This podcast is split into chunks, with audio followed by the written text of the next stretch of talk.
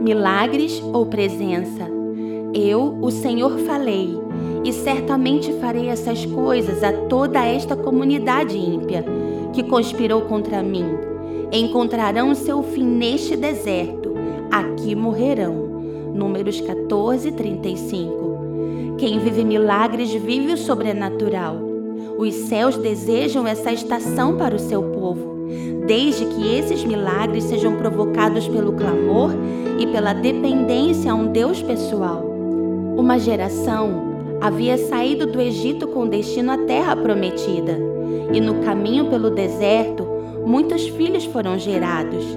A geração dos pais acamparam em Elim, local das doze fontes e setenta palmeiras, beberam daquelas águas, desfrutaram das sombras e caminharam mais quarenta anos.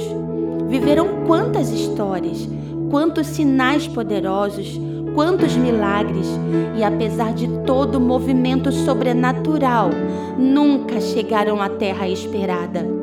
É possível viver estações de milagres e nunca chegar à terra prometida. Milagres não podem ser apenas histórias, mas eles precisam se transformar em fundamentos e memoriais que glorificam o amor de Deus. Os milagres afetam o nosso dia a dia, nos faz celebrar, mas para ver milagre no futuro, a base deve ser sempre a dependência do Espírito. Aquele que depende conhece quem sustenta, conhece quem provê, conhece quem fortalece.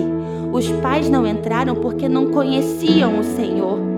O verbo conhecer no hebraico, tem a mesma conotação de um noivo que conhece sua esposa numa noite de núpcias.